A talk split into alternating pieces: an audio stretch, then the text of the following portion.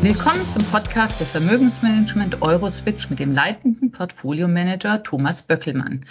Herr Böckelmann, ich freue mich ja eigentlich jedes Mal auf unseren Podcast, aber heute bin ich jetzt besonders gespannt. Der Oktober kam schließlich äh, mit etwa, ließ etwas Hoffnung aufkeimen. Womit haben wir das denn verdient?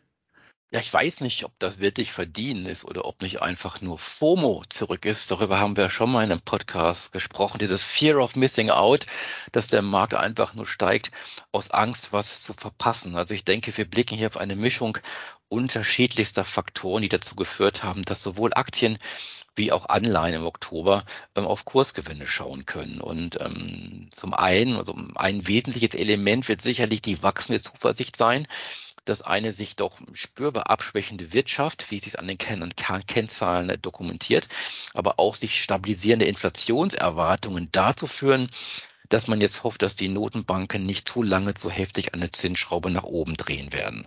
Ähm, das ist eine sehr wichtig. Das andere sind technische Effekte. Viele Anfragen haben ja im Vorfeld angedeutet, dass die Marktstimmung so schlecht sei wie noch nie. Und das ist ja oft dann der Moment, wo dann mal erste Käufe einsetzen und die waren vielleicht so überraschend stark, dass wir sogar Short im Markt gesehen haben. Ja, und dann natürlich die Geopolitik, weil es sind weitere Schocks ausgeblieben. Wir haben zwar viele Nachrichten gesehen, aber Vielleicht hat auch hier eine Art Gewöhnungseffekt eingesetzt an das, was man immer so hört aus Russland, aus China. Ja, und nicht zu vergessen, die Berichtssaison der Unternehmen, die Hälfte ist etwa durch. Und unterm Strich muss man sagen, ähm, dass die im Vorfeld nach unten angepassten Erwartungen ähm, durchaus übererfüllt wurden. Das hat sicherlich auch geholfen. Allerdings lief es ja nicht bei allen Unternehmen rund, vor allem bei den Unternehmen, die ja eigentlich zu den Börsenlieblingen zählen. Ja, in der Tat. Also etwa 1000 Milliarden US-Dollar sollen in nur einer einzigen Woche an Buchwert verloren gegangen sein. Also schillernde Namen wie Alphabet, also Google, Microsoft, Amazon oder auch Meta, also für Facebook, ähm, haben hier enttäuscht. Aber dabei waren nicht unbedingt die Zahlen so schlecht. Also hier und da sicherlich schon, aber unterm Strich ging es. Es waren vielmehr die Ausblicke, äh, die enttäuscht haben. Und ähm, offenbar erwartet man doch von diesen Börsenlieblingen weitere Wunder und, und zaubern können die natürlich auch nicht. Aber dennoch muss man sagen, es war sehr auffällig, wie schnell und heftig hier die Marktreaktionen ausgefallen sind. Eine Amazon binnen weniger Minuten nachbörslich minus 25 Prozent. Also auch generell 20 Prozent scheint keine Seltenheit mehr zu sein. Das hat also nichts mehr mit, mit fundamentaler Analyse zu tun, die hier zugrunde liegt, auf der dann äh, Investoren entscheiden, sondern da sind immer mehr Algorithmen und Daytrader unterwegs, die hier kurzfristig starken Einfluss haben. Leider muss man sagen. Kommen wir mal von unseren Börsenlieblingen zu unserem quasi Lieblingsthema der letzten Monate, Zinserhöhung, Inflation, Rezession. Welche Entwicklungen sehen Sie denn da im Moment?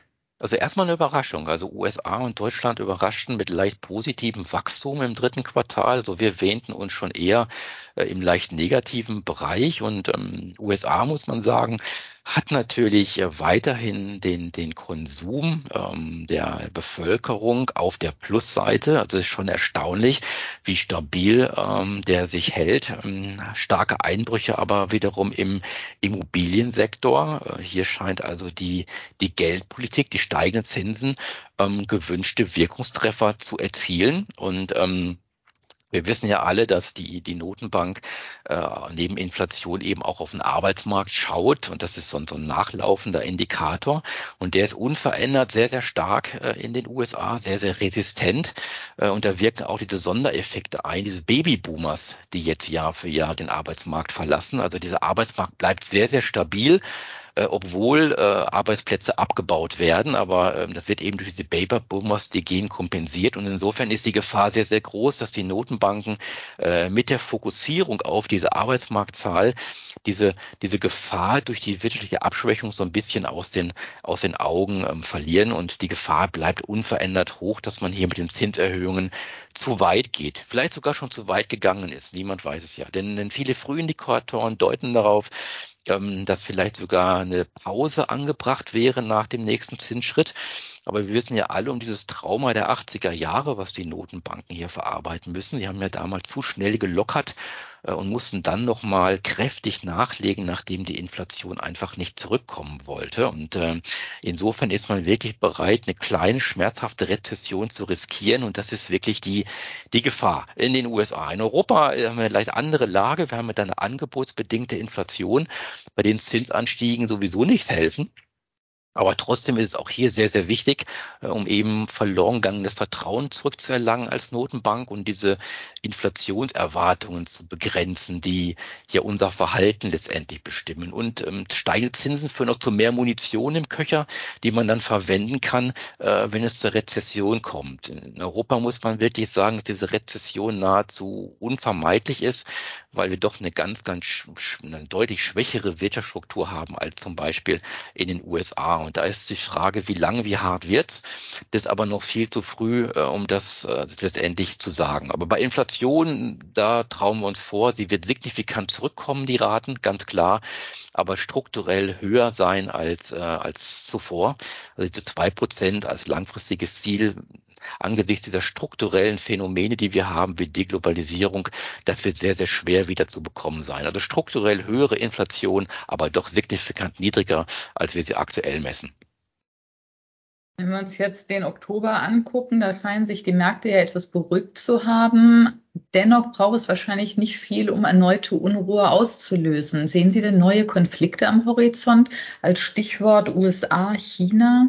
Ja, also die Geopolitik ist der Schlüssel, keine Frage. Und auch der Internationale Währungsfonds IWF hat es ja angedeutet oder sogar eine Warnung ausgesprochen, dass äh, die Gefahr eben besteht, dass äh, zukünftige Entscheidungen mehr und mehr nach politischen als nach wirtschaftlichen Kriterien ausgerichtet werden. Man das Investitionsverhalten der Unternehmen weltweit ähm, wird hier mehr und mehr politisch dominiert und ähm, das ist das ist nicht gut. Wir sehen es aktuell mit den Halbleitersanktionen der USA Richtung China.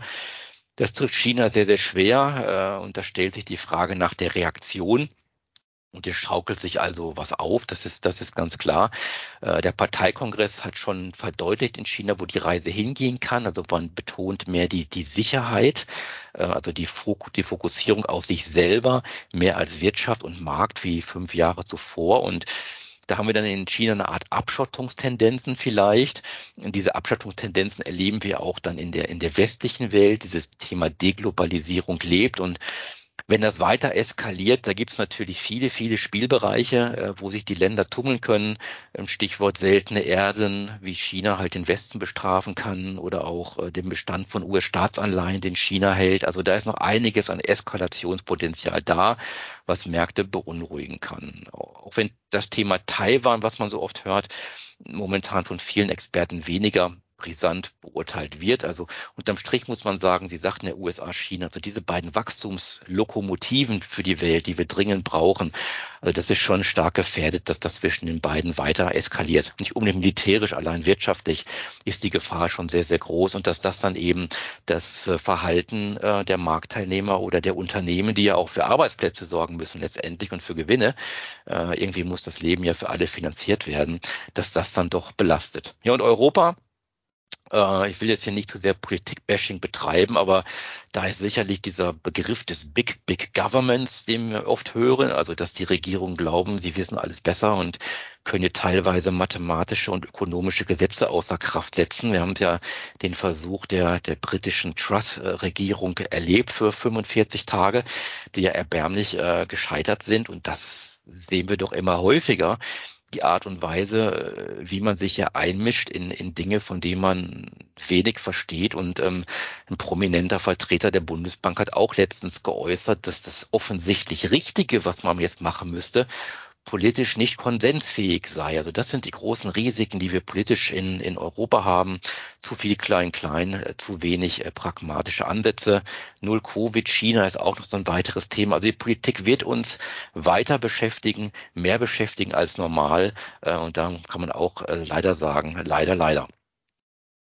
Zum Abschluss der berühmte Blick in die Kristallkugel, Herr Böckelmann. Was erwarten Sie denn bis Ende des Jahres? Also ich muss sagen, die Rallye der letzten Tage war schon schwer beeindruckend und äh, die Frage ist gerechtfertigt, ob wir vielleicht sogar jetzt eine Jahresendrallye sehen, nochmal so einen richtigen Spurt getrieben eben von dieser FOMO, Fear of Missing Out äh, und eben dieser Hoffnung auf den Wendepunkt in der in der Geldpolitik. Ähm, wir haben ja jetzt auch bald wieder Notenbanksitzung in den USA. Da wird man also auf jede, jede Augenbrauenzucker schauen von Jerome Powell ähm, während der Äußerung, die er tätigt, ob das jetzt doch der Wendepunkt wird oder eben nicht. Also die Gefahr ist sehr, sehr groß, dass es da auch wieder zu Enttäuschungen kommt, dass die Notenbanken auf ihrem, an ihrem Kurs doch stärker festhalten, als man sich das hier erhofft. Und ohnehin ist die Frage Rezession ja in jedem Fall. Frage ist halt, wie, wie schwer. Und dann stellt sich die Frage mit der Perspektive auf Jahresende, ob der Markt dann bereit ist, die Kapitalmärkte äh, einen optimistischeren Blick einzunehmen in Richtung 2024, der sicherlich gerechtfertigt wäre und ob man dann auch geneigt ist, einfach diese Krisen, die wir jetzt ein paar Monate vor uns haben, da einfach hindurch zu segeln, hindurch zu preisen oder ob man, das befürchte ich jetzt eher, äh, doch äh, eher sich wieder anstecken lässt von der einen oder anderen Sorge äh, und dass der Markt insgesamt volatil bleibt. Also wir rechnen damit, dass wir zum Jahresende doch noch weitere Favoritenwechsel haben äh, Volatilität, aber auch natürlich viele Opportunitäten. Ähm, aber Stand heute ist es nicht vorstellbar, dass sich das Thema der letzten Wochen weiter fortschreibt und wir nochmal eine Riesenrallye zum Jahresende bekommen. Also glauben wir zumindest nicht. Bin gespannt. Herr Böcklemann, vielen Dank für das Gespräch. Wir schauen mal nächsten Monat, was bis dahin passiert ist. Danke Ihnen. Danke Ihnen. Bis dann.